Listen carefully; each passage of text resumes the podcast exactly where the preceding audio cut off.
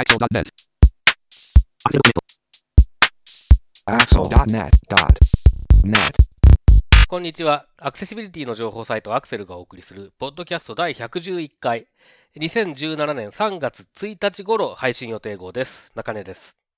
111度目まして、インフォアクション植木です。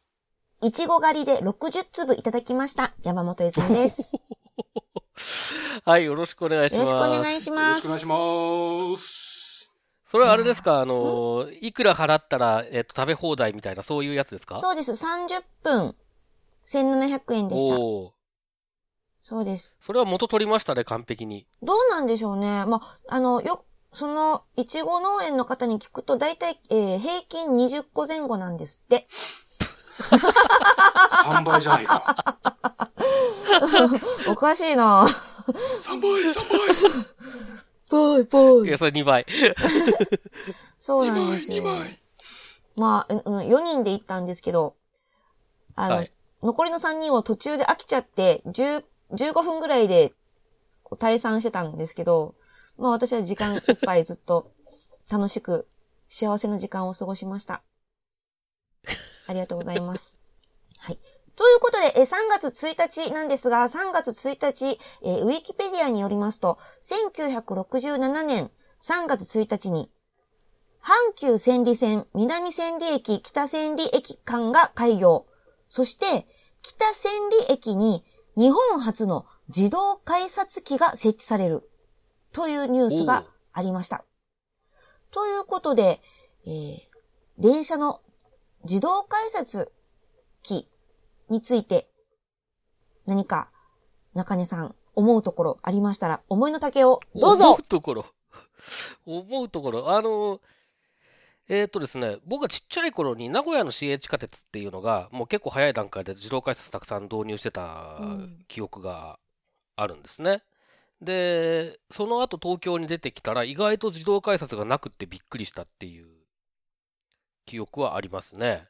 そうですよね。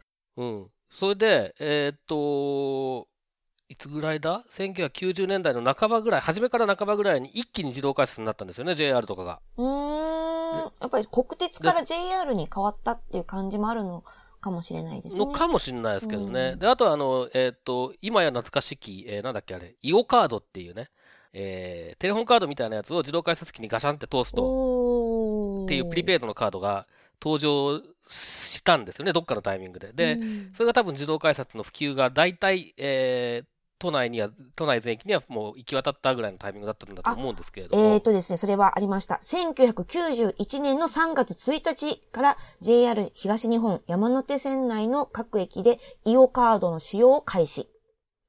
そうですね、最初山手線だけだったんですよね。うんそうですね。そうそうそうそう。で、そういうのがあったりして、で、そのね、一時期、その、えーっと、どこの駅に行っても、ただいま自動改札の設置工事中ですみたいな自動アナウンスがずーっと流れてるっていう、い う状本当にどこの駅に行ってもそうだったん。ですよ。だから、こう、なん。か改札の前で人と待ち合わせたりすると、あの、あまりにも聞かされすぎて、なん。かイライラしてくるっていうか、なん。か頭がおかしくなりそうだったっていう記憶がありますね、なん。かね。はい。ループです。でずっとループで。そう、ループです、ループです。それ結構短い、あれ、あれ駅員さん大変だなって思って聞いてました。おうん。まあ、そんなところかな、自動改札は。最近は、最近は、あの、ほら、えっ、と、い入れるところがないーそうです改札ね。機が増えたじゃないですか。はい、IC 専用。そうそうそうそう。あれね、なんかね、入れるところがあるやつは、そこの入れるところがどうなってるかを触ると、こっちが、こう自分が通っていい方向なのかどうかっていうのは結構簡単に判断できるんですけど、うんあのーそこがないので、あの、ピッてやってピッてなんなくて、おおおおってなることが多くなりました。そうなんですね。あの、最近の改札はもうあの、入り口と出口とか分けられてないんですよね。ありますね、両対応のやつね。両対応のところがほとんどになってしまって、こう、お互いにこう、なんでしょう。そうそうそう。警戒しながら、こう、右手、左手っていうのはありますね。であれはね、あのね、両方がお互いを気遣ってるから、なり、気気遣ってないと 成り立たないんですね。本当で、にこれが。僕と、うん。僕、僕と歩きスマホのバカとかが、こう、両方から来る場合は、本当にダメなことになりますね。あれも早いもん勝ちですからね、パンって。ピッそう、そうそうそうそう。さあ。それ、あれはやっぱり、中根さんからすると、やっぱり、ここからここまでが入り口、ここからここまでが出口っていう風に、レーンをちゃんと分けてもらう方が、中根さん的には、いい感じいや、なんですか？分かれてなくてもいいけど、あのーまあまず、まあ、まず分かれてれば楽は楽なんですけど、うんあとは、その、どっちにもなりうるっていうのが、やっぱりその、間違いというか、あの、事故のもとになるので嫌だなっていう、そっちの方が大きいですね。あ、なるほど。植木さん、自動改札といえば、えー、自動改札というよりも、うん。ちゃん歴数十年の私としては、はいかすかに記憶に残っているうん。自動改札の前の改札が好きでしたね。えーっと、はいはいはいはい。駅員さんがこう、カンカンカンカカンカカンカンカンですね。そうそうそうそうそう。あのリズム、あのリズミカルな。はい。あれがね、あれが良かったんだけどなね、あの JR の、あ国鉄の時代ですよね。少々少々。ねえ。あれが良かったんだけどなあの、あと切符が分厚かったんですよね。そうそうそうそう。昔は。で、それから薄くはなりましたけど、薄い切符でも切符をね、毎回切ってもらってましたね。あの、あいあの時代って、えーっと、人が通ってても通ってなくても、こう、カチャカチャやってたじゃないですか、駅員もう、が。でもカンカンカンカカンカカンカンカンカンカンってずっとこうやってそれがいいんですよ。カンカンカンカンカンカン。で、あれって、こう、面白くって、こう、なんか、僕なんか一人でこう、うろうろ、改札こっちかなとか思いながら、なんとなく歩いてると、急にね、音がお、音を大きくしてくれる駅員とかいるんですよね。おーあー ここよって教えてくれてる。そうそうそうことですよねそうそうそうそう。あと、あの、改札のあの、えっ、と、て金属のフレームみたいなやつを、それ、ハサミで叩い叩いて教えてくれる人とかね、うあーん。ー、すごい。いましたね。いいないいですないいですな、それ。あと、駅によって、あの、あれですよね。開く形が違うんですよね。あ、そうですね。あとなんか、僕、本当かどうか知らないですけど、時間によって変えてたりしたとかっていう話もあるみたいですね。そうなんですね。へえ。うん。だからつ、つまり、乗って、えーずーっと、こう、出ないでいるっていうのを捕まえるみたいなさ。おー、乗りっぱなしの人たちを。そうそうそう。へえ、あ、なるほど。これは本当かどうかは知らないですけど。じゃあ、その、電車の切符のハサミについて詳しい方、お便りお待ちしてます。ます。まあ、あの、ちなみに私は、物心ついた時から、阪急沿線にいたので、住んでいたので、改札は自動改札のもんだと思い込んで、幼少期を過ごし、同じなんですよ、あの、お二方と同じで、たまに東京に行ったりとか、こう、10代、高校生の頃とかに、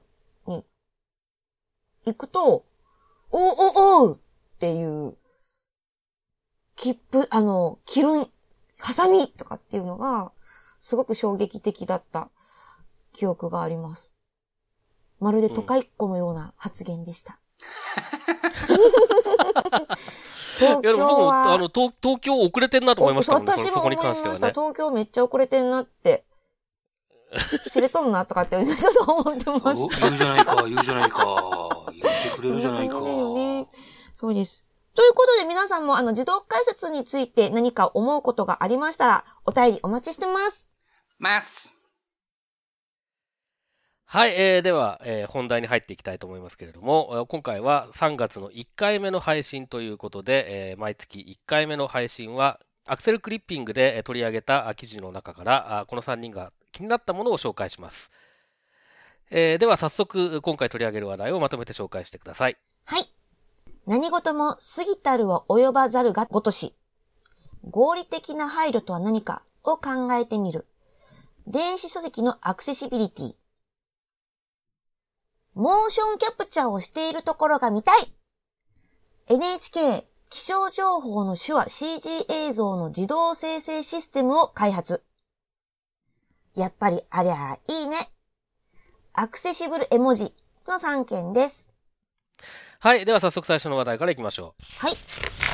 何事も過ぎたるは及ばざるがごとし、合理的な配慮とは何かを考えてみる。電子書籍のアクセシビリティ。こちら、中根さんお願いします。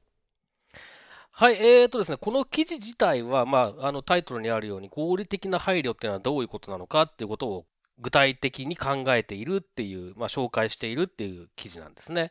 で、その中で、えーと、まあ、例として、えーまあ、例としてっていうのともちょっと違うんですけれども、挙げられているのが、その電子書籍のアクセシビリティを高めるっていう、えーことに関する話で、でこれはあの、えーと、電子書籍のアクセシビリティの研究という、えー、Kindle 書籍ですかね。えーこれに関連する話です。で、まあ、あの、これ僕まだ、えーと読まなきゃなと思って、えー積んどくになってるんですが、つまり読んでないわけですけれども、えっと、まあ、あの電子書籍のアクセシビリティを高めるためにこういうことをやりましたよという、まあ、あのことがまとめられているらしいんですね。で、その中でどうも強調されているのが、いかにその音声合成を使って読み上げさせたときに、えー読み間違え、誤読を少なくするかというところにかなり心を砕いたということが、まあ、あのすごく、えー強調されているということらしいんです。で、これに関して、えーとまあ、この今回紹介している、今紹介、タイトルを紹介してもらった記事に関しての中では、そこまでその詳しくは触れてないんですけれども、実は。えっ、と、やはり、えーと、関連して紹介している、えーブログ記事の中でなんかでは、結構、うん、ひ否定的というか、あ疑問を呈しているものが、えーあります。えー具体的にはどういうことかというと、例えば、えー IT と書かれているのを IT と読まれないように I と T の間にスペースを入れましょうとか、おえー EPUB っていうのを、えーと iOS のボイスオーバーの音声がえー正しく読めないので E って書いた後に PUB ってカタカナで書きましょうとか、そういうことをやってる。えーで、えー結果としてかなりそういうもう何何十件ってそういう問題があったのをなるべく潰してかなり誤読が少ないものができましたみたいなことらしいんですね。で、まあ、ちょっとこれ、その合理的な配慮の話とからちょっと外れちゃうんですけど、まずそもそもその、電子書籍がアクセシブルであるということがどういうことなのかっていうことが、すごくみんなそれぞれ定義が違うんだなっていうのを今回すごく思いました。っていうのは、もうこの、えー今紹介した話なんかだと、音声合成で読み上げさせたときに、読み間違えないことがアクセシブルだ、イコールアクセシブルなんだぐらいの勢いを感じるんですね。で、確かに読み間違いは少ない方がいい。それはそうだと思うんです。で、読み間違いがあっちゃ困るような本というのもあると思うんです。教科書とか辞書とかそういったものは、やっぱり読み読み間違いなるが、もう、なるべくというよりは、もう、やっぱりあっちゃ困るんだと思うんです。ただ、その一方で、えーそもそもじゃあ電子書籍のアクセシビリティって何なのっていうことを考えたときに、僕なんかはもう、そこにある情報っていうのが何らかの形で、僕が理解できる形で、えー取得できる状況、これがもうアクセシブルだというふうに僕なんか考えているので、誤読するかどうかとかっていうのは、さして重要な問題ではなくなっちゃうんですね、僕にとっては。で、かつ、普段から音声合成を使い続けているような人間にとっては、まあ、これは本当はこう読まなきゃいけないんだけど、こういうふうに間違って読むよねみたいなことも、えー日常的に経験しているので、経験値として蓄積されていてですね、別に少々読み間違えたところで脳内補正が結構働くので、まあそそんなに頑張る必要そもそもあんのかっていうことを思ったりもするわけです。で、これがまあまずユーザーとしての感想です。で、あのー技術的な部分で考えると、えっと、例えばこれ iOS の Kindle で正しく読む読めるようにっていうふうに考えて作られたらしいんですけれども、iOS のバージョンが上がって、ボイスオーバーが、えーの癖が変わったりすると、今まで正しく読んでたものが読めなくなったりとか、逆に今まで読めなか読めてなかったものが読めるようになったりとかってことも当然あり得るわけですよね。で、Kindle って Android でも使えて、で、Android の場合は、あの複数の TTS の中からユーザーが好きなものを選択して、使えるので、そうすると TTS ごとに読み方の癖って違ってくるので、せっかく iOS でうまくいくっても Android では読めないというか、まあ、間違って読まれたりとか、そもそも間違えっと、普通に書いてあっても間違って読まれなかったりとかってこともあると思うんです。で、えーさらに言うと、PC 版の Kindle にも読み上げ機能が最近つき始めているので、えーなんか、本当にこれ必要なのかっていうことをちょっと思ったりとか、その、なんか長い目で見ると、すごくもったいない作業をしているような、えー感じがしますね。で、あの、少し、えー一歩引いて見てみると、これはそもそもやっぱり音声合成の品質を高めることの方が、えーこういったその、まあ、すごく言葉は悪いですけれども、場当たり的にコンテンツに手を入れることよりも重要なんじゃないだろうかということを思ったりもします。で、えーっと、僕は致命的だなと、このやり方で致命的だなと思うのは、あの、例えば EPUB っていう言葉が出てきたときに、ん ?EPUB ってどういうふうに書くんだと思って、Kindle の、iOS 版の Kindle なんかだと、ボイスオーバーを使っていても、一文字ずつ確認するってことができます。そういう時に、E って書いてあって、PUB って書いてあると、あ、なるほど、EPUB っていうのはこういうふうに表記するもんなんだっていうふうに、えー視覚障害者が勘違いする可能性があると思うんですね。で、かつ、えっと、当然そういうふうに書かれてるってことは見てもそういうふうになってるわけで、それは、あの、情報を正しく伝えるっていう観点からすると、やっぱりそれは違うんじゃないのっていうことをすごく思ったりします。で、えさっきの合理的な配慮の話に戻るんですけれども、えーっと、まあ、その一部の人、えこの場合であると、iOS の、今のバージョンの iOS の Kindle を使って読んでる人にとって、え誤解が少ないようにするということを目指した結果として、より多くの人に誤解を与えることにつながるっていうことがあり得るんじゃないかと。で、それは合理的配慮から逸脱してるんじゃないのか、やりすぎ感があるんじゃないのかっていうようなことを、まあ、えっ、と、そういった、まあ、そういう言葉遣いはしてないですけれども、そういったニュアンスのことが記事にも書かれてますし、僕はその、そこをすごく強く思って、えーちょっとその、電子書籍がアクセシブルであるということ、えーに対する理解が、えーなんか、違った方向に行っちゃうんじゃないかなということをちょっと心配しました。はい。あのーその読み方によって違うっていうのは中根さん、あの、前に聞いたことがあるのが、スクリーンリーダーの種類によっても読み上げ方が違うって言ってましたよね。あなので iOS だけに合わせたって話なんですよね、これって。そうです、そうです。はい、はい。ありがとうございます。植木さん、あの、今回は Kindle とかの電子書籍の話でしたけど、植木さんお仕事でいろんな企業さんとかと関わっていて、こんな読み上げについてなんかこう、やっぱりどうやって読ませたいかとかってそこまで言う企業さんとかっていらっしゃるんですか？あんまりないですね。うん。たまに、ごくごく、ごくごくたまに、社長の名前だけはちゃんと読み上げてほしいみたいなあ、それはね。話をもらうことはありますけど、最近はほとんどなくて、むしろ、えー、やっぱり日付は漢字で、うん。うん。漢字表記にしなきゃいけないんですよねとか、うん。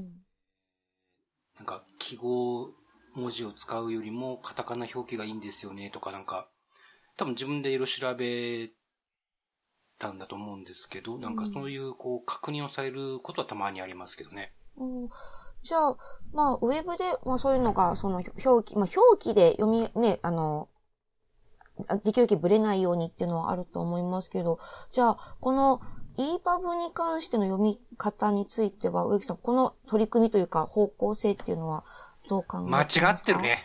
ですよね。大間違いだね。ね。あの、途中で木立さんからのこの引用も、すごい、すごはいはいい、ありいいますね、この指摘ですよね。元記事ね。うんはい。あの、読み補足というのは、あ木立さんからは、読み補足というのは Ruby を振るのと同じですから違和感はありませんが、原稿に手を加えてしまう、用字変更や表現変更という手法にはやっぱり違和感があります。という、えー木立さんがブログで書いていらっしゃるのを、まあ、引用されてるんですけど、まさにこれだなっていう気もしますよね。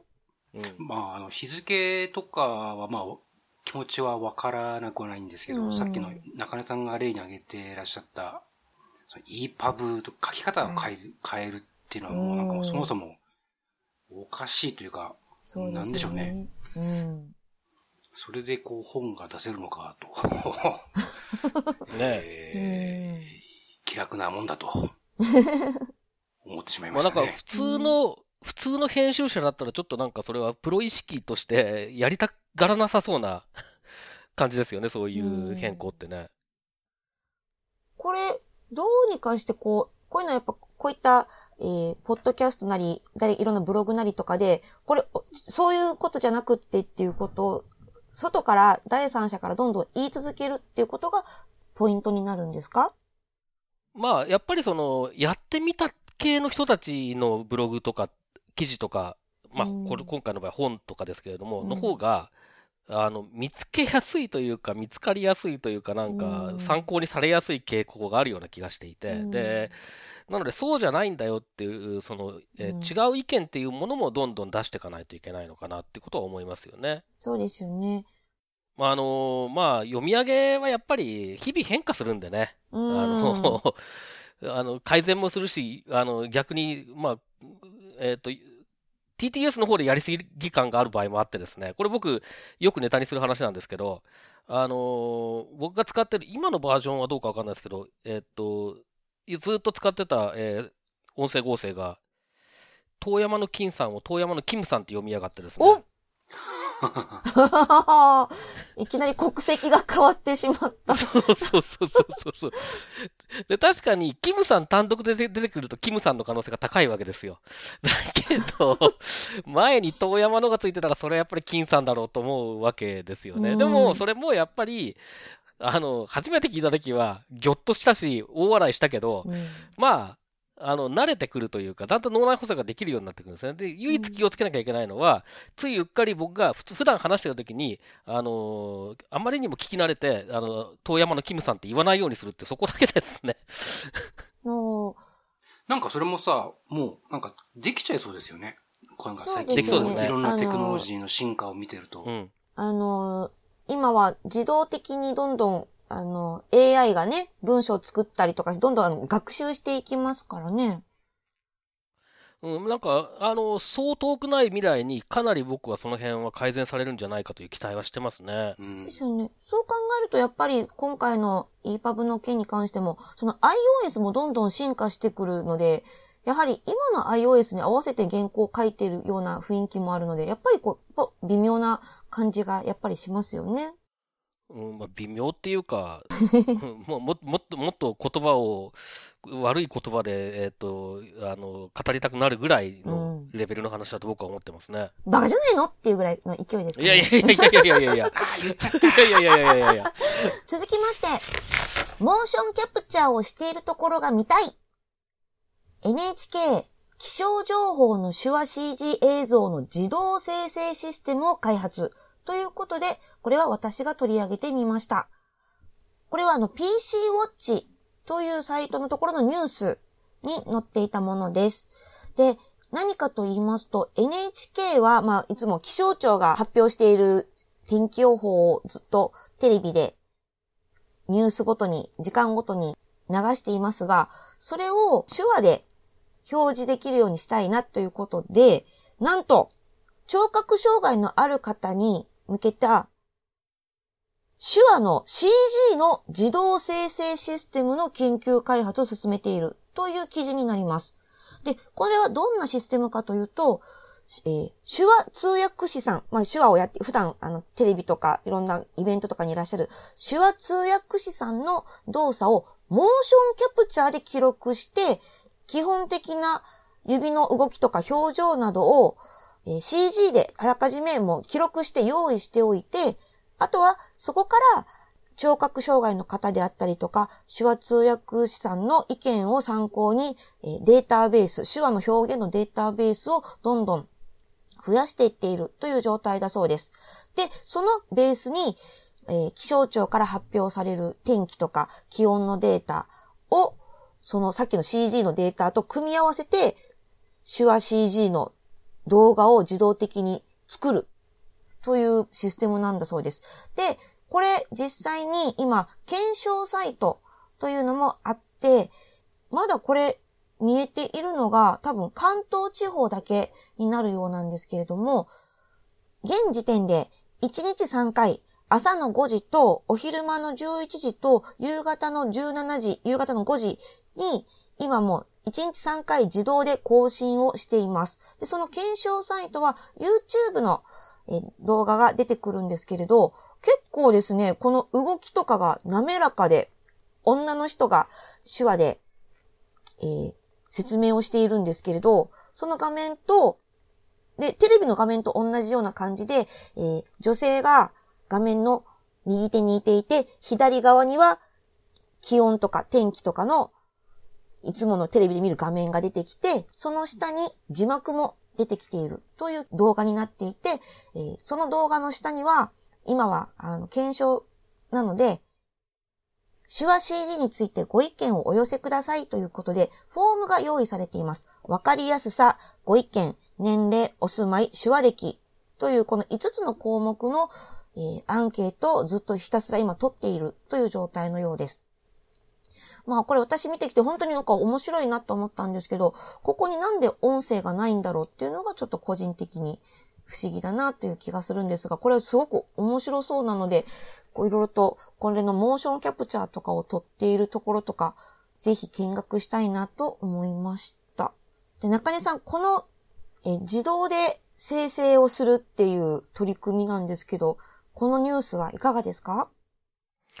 あの、これですね、えーっと、去年は僕行けなかったんですけど、ここ数年ずっと NHK 放送技術研究所の、えーまあ、公開、オープンハウスのイベントが毎年5月の終わりぐらいにあるんですけれども、これに行って、えーこれのまだ研究してる人とにちょっと話を聞いたことがあるのを思い出しました。で、ちょっと今調べてみたら、メルマガの第19号で、この技研公開のレポートを僕が書いていて、その中でもこの実は、えー自動手話通訳によるお天気予報というのについてちょっと書いてるんですね。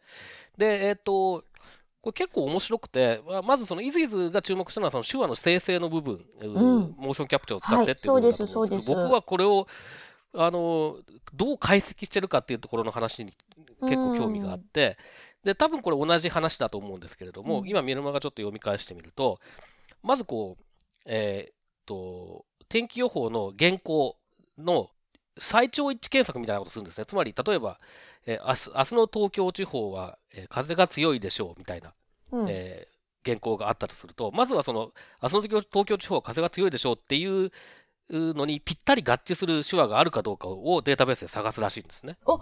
で、ないと、じゃあなんか、あ明日の東京地方はと風が強いでしょうに分解して、えーそれぞれについて探して、で、えー結合して一つの文章を作るみたいなことをやるらしいんですね。で、そういうふうにやって、えー蓄積していったデータで、まあ、次からは明日の東京地方は風が強いでしょうっていうのが一発で、えーと検索できるようになるとか、そういう話みたいなんですけれども、えーとどんどん精度を高めていくと。で、天気予報の場合は定型句が多いので、これがすごくやりやすいんだと。えーなので、まあ、まずは天気予報で、えこういうやり方、こういう解析の仕方でうまくいくかどうかを試して、で、えもっと他のところに広げられればな、みたいなことを、えーお話しいただいたような記憶がうっすらあるんですけれども、いよいよこういった形で外に出てきたなっていうのは、あのーやっぱりこういう、こういう技術ちゃんと研究して、それが外に出てくるっていうのはいいことだなというふうに、あの、しみじみ思いましたね。ありがとうございます。これ、植木さん、この動画、はい。ご覧になりました？いやー、ちょっとびっくりしましたね。なんか本当に動きもスムースというか、そうですよね。すごいね。あ、そうなんだ。あなんかもっとの、こう、カックカックしたうんぎこちない動きななのかと思ったら、全然もう普通に人間がやってるような感じ、何の違和感もなく。これがモーションキャプチャーというものなのか。これはすごいですね。うんぜひこれ皆さんもあのぜひあのリンクからこの動画はぜひ見ていただきたいなと思います。ねこれきっと未来、本当にんちょっと近い未来を見たって感じがしますよね。これが自動生成でどんどんあの公開されていくとかテレビのニュースとかが出てくるっていうのはなんか、さっきの、さっきの誤読の話 はいはい。と比べるとなんか全然違うね。違いますね。いい方向性だね。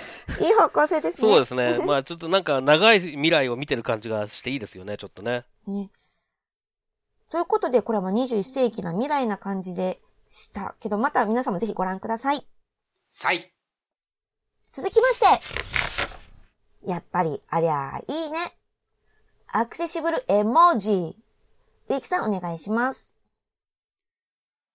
はい。アクセシブル絵文字ということで、えー、まあ、これ英語のブログのエントリーなんですけども、すみません。まず、絵文字字。そうです。絵文字っていうのはもう、えっ、と、英語としても使われている単語になるんですか？そうですね。あの、絵文字で通じますね。このこの、この業界、どの業界？特に、こういう、あもうこういう系。でも普通に通じる気がしますね、絵文字で。通じます。うんあの、今 iPhone の、えーっと、キーボードで、絵文字キーボードってあるじゃないですか。はい。あれなんか多分絵文字キーボードって英語の表示でもなってるはずですよ。ありがとう。すいません。ありがとうございます。その、ちょっと絵文字が本当にこう、英語で通用するのかっていうのがちょっと一瞬不安だったのこれで。多分ね、E と M の間開けなきゃいけないね。そうなんですね。じゃないとね、E、絵文字って読んでくれないな。いい文文字字って言っちゃうな。いい文字。むしろ話した方がいい文字って言うかもしれない。今日繋がってね。信じるか信じないかはあなたた次第です。です。それはさておき、さておき。えダメです、今のは。まあこれ、えーまあ、絵文字、まあ、ウェブでも、えー使われるようになって、最近やっぱなんか絵文字がどんどんし、絵文字自体がこう進化しててなんかもう、おじさんなんかちっちゃくて何、何の絵だかさっぱりわかんない時があるんだよな。まあ、そんなこといいや。それはともかく、でこう絵文字を使いますと言った時に、ここでまあ、えー出てくるのが、えーありゃいいねと。うん。ありゃいいねっておなじみのウェイアリアと。いうことで、まあ、実際のコード、サンプルのコードなんかも紹介されていて、まあ、例えば、えースパン要素を使っているときは、そのスパン要素にロールイコール img、まあ、イメージですね。うんえー画像のロールを持たせると。そうすると、スパンって何の意味もないので、はい。えーロールイコール img をつけることで、まず画像とうんいう役割、文字通り役割を持たせますと。で、そこに、さらにアリアラベル属性というのを、えーつけて、そこでその絵文字の、えー説明っていうんですかね。何の絵文字かわかる。ここでは、スノーマンっていう風に例がありますけども、えースノーマンの絵文字なので、アリアラベル属性でスノーマンって書いていただけると、まあ、えーユーザーエージェント、スクリーンリーダーとかユーザーエージェントからすると、えーまず画像として認識してもらえて、かつその、えーラベルとしてスノーマンと。まあ、イメージ要素のオルト属性で大体テキストトにスノーマンって書いたのと同じような感じ。で、機械的に読み取ることができるようになると。いうことで、まあ、あと同じように、えースパンじゃなくて I 要素を使ってるケースもあると思いますが、まあ、それも同じで、えーロールイコール img を設定した上で、アリアラベル属性で、スノーマンと、えー書くことで、その絵文字を読み上げるときに、まあ、例えばスクリーンリーダーだと、そのアリアラベル属性値のスノーマンというのをちゃんと読んでくれるということで、まあ、これは、そうですね。やっぱありゃいいなと。うんありゃいいねっていうことで、まあ、えーご紹介したんですが、まあでも本当にさっき言ったように、最近なんか妙にこう、クオリティが上がりすぎて逆にわかりづらい文字が多くて、おじさん困ってるんだけど、イジータそんなことないかい？あの、どちらかというと、その細かいってのもそうなんですけど、あの、使いづらで、これどこで使うのっていう、使いどころがわからない絵文字だらけで逆に使えないっていうああ、なるほ日々ど、ね。になっています。そうなんですよ。かね、もうマウマウスオーバーするとこうなんか、ツールチップがピローンと出てきて、そのさっきのアリアラベルに書いた文字列が出てくるといいんだよな。あなるほどそうですよねおじさんも困らずに。あ、でも例えばあの、あ、今日、今の話っていうのは、これは、その、ウェブのブラウザーだけではなくって、なんだ、ウェブサービスであったり、アプリとかでもっていう話なんですか？今、今更ですけど。これはまあ、な、なんであれ、絵文字を使うとき。に、こう、スのパン、話ですねそうですね。なので、その、アプリだとか、ウェブサービスだとかも全部、すべてそう、全部がっていうことですよね。全部同じですね。そうですねえまあ、HTML であれば。HTML であれば、あ、そうか、HTML であればっていうところが前提ですよね。まあ、ここで紹介しているのは、えー HTML で絵文字を使うときに、うん。ウェイアリアを使うことで、絵文字の説明がつけれるよ、とうん。いうことなので、はい。はい。例えば、まあ、今であれば、ウェブ、えっと、スカイプだったりとか、えー、スラックとかの絵文字も出ますけど、マウスポイントすると、文字が出ますよね。あ、スカイプは出るね。はい。で、スラックも出ますよね。まあこれはちゃんとスカイプは考えてやってるから出てくるんじゃないですかね。なるほど。え、でもこれスラックとかも、え、こちらこれは、えっ、と、サービスごとにつけているってことなんですか？これなんか自動的にもう、この絵文字は自動的に出てくるもんだと私は勝手に思い込んでました。あ、どうなんでしょうね。サービスごとじゃないですか？うん。基本そのサービスが何かやんないと出てこないと思うんだけどな。そうなんですね。知らなかった。だと思いますよ。そうだったのか。まずそこからして私が分かっていませんでした。へえ、ね、そう考えると、ありゃいいねと。なってきますね。ありゃいいねってなるよほね。んまや。すごい。ということで、あの、中根さん、この件なんですけど、な、あの、やはりこう、スクリーンリーダーでいろいろとこう、こういう、なんでしょう、コミュニケーションツールを最近使うことが多いので、特に絵文字が飛び交うようには、頻度が高くなってると思いますが、中根さんの方でもやっぱこう、絵文字の頻度が高くなってきたなっていう印象がありますか？えっとね、なんか結構僕その、この絵文字、今言われてる絵文字っていうのは、えーここで出てる絵文字っていうのは、多分ユニコードに割り当てられてる、こうえっと文字コードが割り当てられてる、まあ、文字として表せる絵文字えーを主に、えー扱ってる記事だと思うんですけど、これは。うんあの、そういうやつだと、スクリーンリーダーちょっと古いと、もう、あの、えー何もなかったかのごとく無視するケースが結構多いんですねなので、えっ、と、意外と絵文字が多くなったってことに気づいてないです、僕は。ああ、なるほど、なるほど。。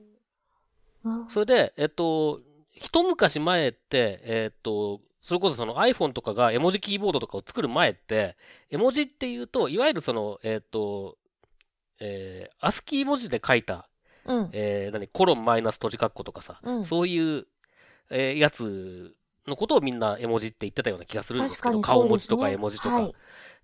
あの手のやつは、まあなんか、コロンマイナス閉じ括弧っていうと、ああ、あの、まあなんか、本当にそう見えるかどうか知らんけど、そういうことなんだろうな、みたいなことを思って、えっ、と、その記号として、記号の並びを、えっ、と、まあ頭の中で変換して、あ、そういう顔文字なんだねっていうことをこう考えながら読むことができたわけですね。まあ、あの、ラベルはついてないにしても、ラベルの代わりになるような、その文字の並びっていうのがあったから、理解できたんですけど、最近は、その、もう、えー一文字になっちゃったから、そういう、えー形で文字を理解することができなくなってしまったので、こういうやり方で、まあ、補足情報をつけていくっていうのは確かに、まあ、あの、手としても悪くないし、えーやってくれりゃそれはありがたいなって感じがしますね。これ、もう一回、すみません。私がうん理解がまだ全部できていなかったからあれなんですけど、アリアラベルで、今回はスノーマンっていう風に例題がありますけど、ここは好きな内容を入れていいところなんですか？アリアラベルはそうですね。だから同じ絵文字でも文脈とかによってはちょっと違う言葉にしたいとかっていうこともあると思うんですけど、まあそういうところも、その、コーディングする人がまあ、好きなようにできるというか、おー。それちょっと楽しいですよ。だからニュアンス的なものもちょっと伝えやすくなりますよね。そうですね。まあ例えばハートマークを使うにしても、それはハートなのか、か、よくある I love のラブなのか、か。いろんなこう、置き換え方があるじゃないですか。うん、ありますよまあ、ね。どういう意図でそれを使ってるかっていうのを、まあ、えー、ちゃんとできるっていうメリットもあるのかなとは思いますけどね。ね。まあそうですね。そそれをやるべきかどうかはまたちょっと議論があるとは思いますけれどもね。はい。わあ、でも確かに今もここに、あの、ページのところには、スノーマンの絵文字がありますけど、いかんせん、画面が白いところに雪だるまの絵なので、見えないこ 若者れ、には見えるんだと思うよ。え、マジで？いや、でもこれ僕たちだか文字もら見えないと思うよ。文字もちっちゃいし、だって白い、白地に白い絵ですよ。これあかんでしょ。だから、ツールチップでピロッと出せって言ってんだよ、僕と、は。ででですよね。っていう、うわーそっか、そういうことですね。なるほど。あ、確かに。ほんまや。そういうことや。ぜひ、出せるように皆さん、頑張ってください。さい。ということで、拾い読みは以上です。です。はい。で、えーっと、植木さんは、この後、間もなく、間もなくっつうほど間もなくでもないんでしょうけれども、あの、C さんに向かって出発されるわけですね。get じ out! え、それ、そっち？そっち？そうですか。あの、C さんっていうのは、まあれですよね、あの、年に1回アメリカであるアクセシビリティの大きいイベント。もう今年から正式名称がね、なんか変わったんですよね。なんかねそうなんですか？そうです、そうです。もともとは、えー、なんだっけ、 International Conference on Technology Persons with Disability かな？なんか、要するに障害者と技術の国際会議みたいな、そういう名前だったんですけど、な今今度からは支援技術とアクセシビリティみたいな、なんかすごいもっと短い名前に変わって、もうみ、まあ、そんなことは誰も気にせず C さんって呼んでますけどね。はい。ということで、まあ、あの、次回なのか、その次なのかわかんないですけど、えー、植木さんのお土産話を、皆さん楽しみにしてください。楽しみです。と、僕はたり、たり、たりき本願なことを言っておきます。今回、これは、えー何日、C さん自体は何日間あるんですか？植木さん。詳しくは次回。はい、かしこまりました。ということで、本日のポッドキャストは以上です。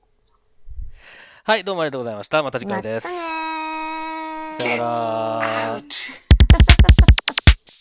このポッドキャストへの皆さんからのご意見、ご感想を Twitter、Facebook、サイト上のコメント欄、そしてメールで受け付けています。メールアドレスは feedback.axel.net feedback.axel.net です。なお、いただいたコメントなどをポッドキャストの中でご紹介する場合があります。それではまた次回。その、ちょっと絵文字が本当にこう、英語で通用するのかっていうのがちょっと一瞬不安だったので。多分ね、E と M の間開けなきゃいけないね。そうなんですね。じゃないとね、E、絵文字って読んでくれないな。いいいい文字って言っちゃうな。い い文字？むしろ話した方がいい文字って言うかもしれない。今日繋がってね信じるか信じないかはあなた次第です。それはさておき、そう、金さておき。えー信じちゃダメです、今のは。